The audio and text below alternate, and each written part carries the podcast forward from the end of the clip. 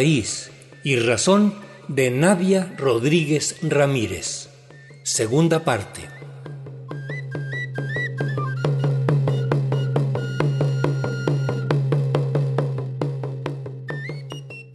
La defensa de la lengua ñañú u otomí es parte importante de las actividades de Nadia Rodríguez Ramírez, originaria de la congregación de Cieneguillas, Guanajuato. Nos llena de esperanza ver que existen múltiples proyectos para revitalizar las lenguas originarias, muchas de ellas en peligro de extinción, y que esos proyectos son impulsados por jóvenes.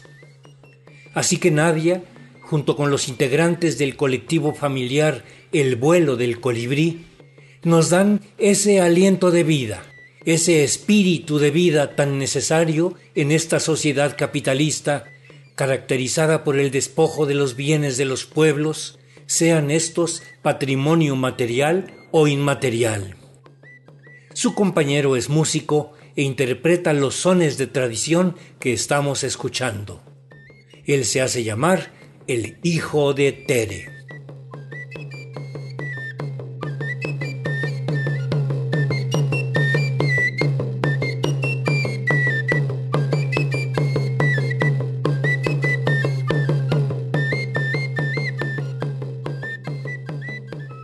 ¿Qué panorama hay en torno a la lengua ñañú en tu pueblo? ¿Se ha perdido? ¿Quiénes lo siguen hablando? Sí, pues yo creo que muchas historias en México se repiten en relación a la pérdida de las lenguas. Sabemos que México tiene 68 lenguas originarias, más el español ya está constituida legalmente en nuestra constitución política. Sin embargo, hace ya muchos años, y bueno, ya más de, yo creo, 100 años, ha habido esa decadencia de, la utilización de la lengua en muchas comunidades originarias.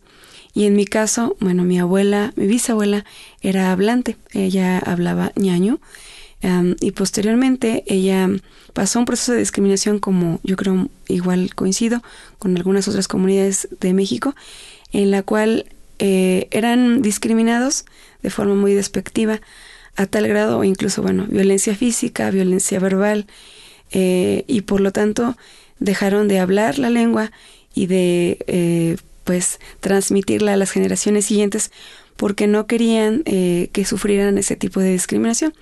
Lo que generó que, bueno, yo cuando tenía 11 años conocí al último hablante, el hablante ñaño de mi región, era de la comunidad cañada de Juanica, y, ya él tenía 90 años prácticamente, entonces ya no había quien más hablara la lengua. Posteriormente, hace como 20 años en mi comunidad, se dio un proceso de recuperación en el cual hubo una introspección, bueno, hubo dos personajes, bueno, especialmente el maestro Aristeo Ramírez Moreno, originario de la cañada de Juanica, que empezó a decir, bueno, somos ñaños, somos también, tenemos derechos y oportunidades igual que todos, ¿no? Y por qué no eh, volver a, retomar nuestra lengua, o sea, la lengua materna. Ah, entonces, la primaria en la cual yo estudié empezó a, a mm, incluyó, bueno, la lengua originaria con la variante de Tolimán para incluirla como ya un elemento, pues, eh, parte del currícula o de la currícula escolar dentro de, la primaria. Entonces yo, eh, fue, fueron como los inicios de esa recuperación de la lengua. Posteriormente, ya, mm, ya más grande, yo este, me em, decidí eh, estudiar este, en la Universidad Autónoma de Querétaro con algunos cursos que, que daban, pero sí en gran parte fue la influencia de, de estas personas que decidieron también hacer esa ese fortalecimiento y esa recuperación de la lengua, quizás ya no al nivel que quisiéramos como eh, hablarlo así tan fluido al 100%, pero sí hay muchos elementos y hay muchas em, eh, pues aspectos que todavía están ahí de la lengua, de nuestra lengua originaria. Eh, hay nombres de lugares, nombres de plantas que todavía se utilizan y la gente lo, dice, ya sea lo, lo habla, lo, menciona y tiene ese conocimiento aparte de, pues de, de, la utilización de las plantas, pero ahí está prácticamente, ahí está la, pues la, la influencia pues de la lengua. Y yo en lo particular veo que muchos niños, muchos jóvenes se están dando cuenta de la importancia de revitalizarla y yo espero, o sea, es, es mi, mi, sueño, que pues al menos esto genere eh, pues la, el gusto, que genere eh, pues también mayor identidad para las generaciones que vienen y tengan pues la, la, le den la importancia que tiene, porque es una lengua muy, muy bonita y pues yo espero que no, no se pierda. Eh, pero bueno, esa es la situación.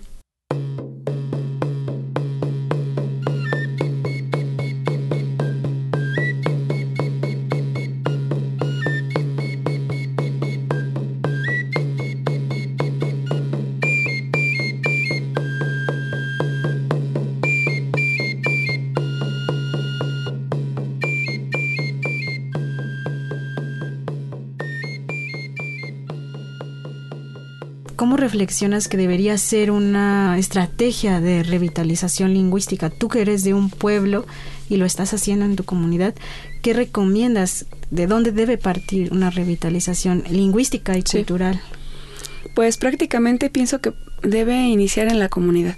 Primero como una reflexión de introspección de que eh, la lengua también forma parte de nuestra, de nuestra cultura y a partir de ahí diseñar, bueno, ya dentro de lo que viene siendo la parte educativa, incluir este, elementos como la lengua originaria para eh, tener ya las bases más fundamentadas, utilizar algún material didáctico adecuado, también este que los profesores estén eh, preparados. Ahora, actualmente la, la lengua ñaño ya tiene una Mm, estandarización a nivel bueno a nivel nacional en relación a, cómo se escribe.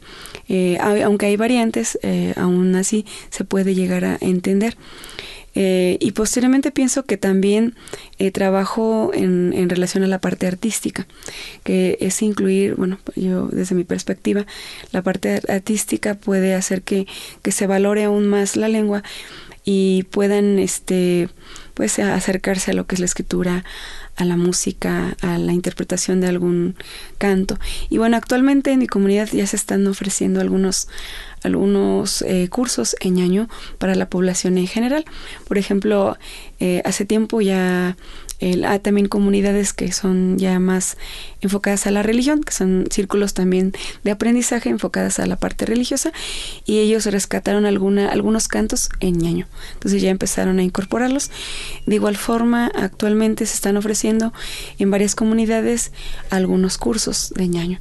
Eh, ya como ya lo piden las comunidades lo, lo ya lo como un elemento más también de, de su formación o como como para ellos este eh, comprender todavía más como la, la lengua no y, y, ven que sí es importante y están viendo que eh, pues es necesario revitalizarla y fortalecerla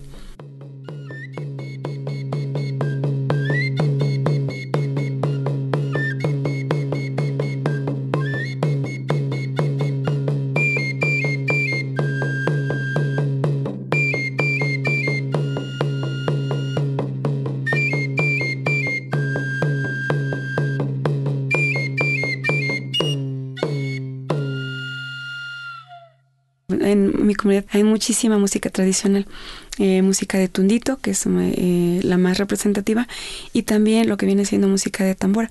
La danza que en la cual he participado es música con música tradicional. Eh, desde hace mucho tiempo, desde que tenía 13 años, yo incursioné en la danza por cuestiones de salud soy asmática y bueno, yo quería también este, incorporarme a, la parte del ejercicio, pero esto me ayudó también a tener otra visión, porque obviamente la danza se, se utiliza como un elemento ritual eh, en las fiestas. Y ya posteriormente con la influencia de, bueno, otras... Eh, hay otros músicos también aquí en, en, mi, en mi congregación, como está el caso de el músico eh, Ramiro Ramírez, eh, originario de Cañada de Juanica, que él hace música con mm, instrumentos prehispánicos eh, y bueno, también la influencia de eso también nos eh, dio a poder hacer algunos, algunas cosas con algunos compañeros, algunos amigos. hicimos algunas piezas, incluimos cantos en, en ñaño. Entonces fue yo creo la influencia de, de la parte de la música y la danza. Y ya pues ya de adulta, pues este eh, tocar algunos sones. Eh, yo soy, toco la, la, tambora, perdón, toco la tambora y algunos otros músicos pues la, la, parte del tundito. Y eso también les ayuda a los niños a tener otro elemento más para poder hacer el fortalecimiento no solamente de la lengua, sino también de la cultura.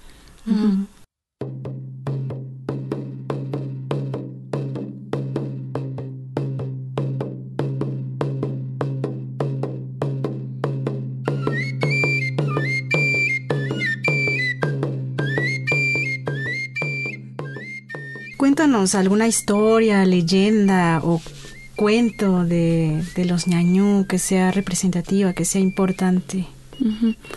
Pues las más comunes o leyendas más este, contadas por mis abuelos son las, las este, leyenda, la leyenda, perdón, la leyenda de las brujas, que es muy común en esa zona, escucharla sobre, sobre todo como la, la dinámica, porque, eh, bueno, la voy a, la voy a iniciar. Me acuerdo que mi abuela una vez me, me contó que, bueno, las, las brujas tienen un proceso así como los nahuales de transformación.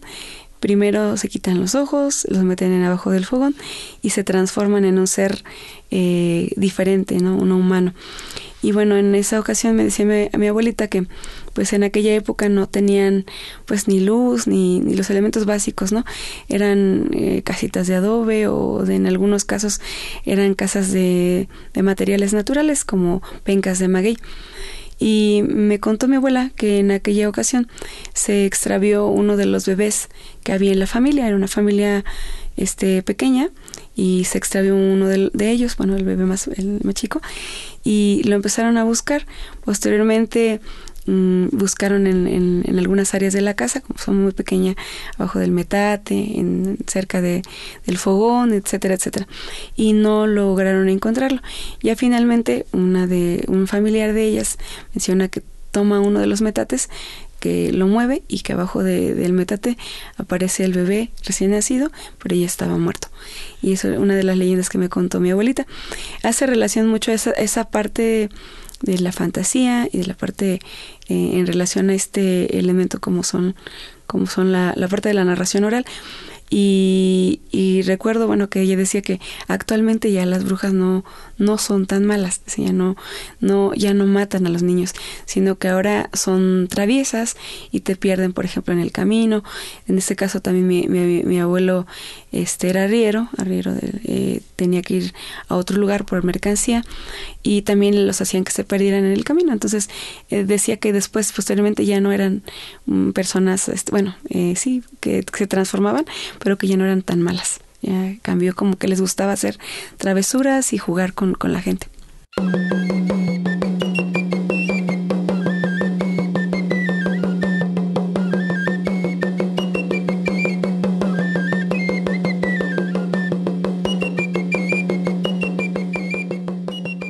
Matuju dar Nadia, Darmengo un pate, un un tati. Mi nombre es Nadia, soy originaria de la comunidad de Cienilla, Tierra Blanca, Guanajuato. En Senguatoju, saludos a todos. Eh, Shidi Joya, estoy muy contenta. Shidi Hamadi, gracias, muchas gracias.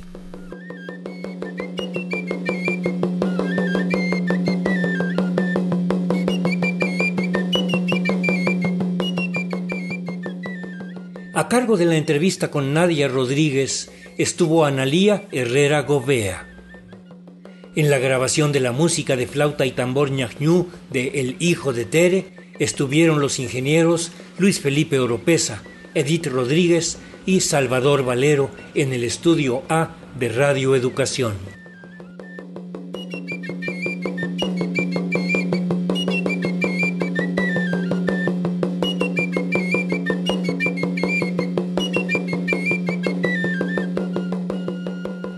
Analía atiende también las redes sociales y la asistencia de producción de esta su serie Raíz y Razón, a cargo de un servidor, Ricardo Montejano del Valle.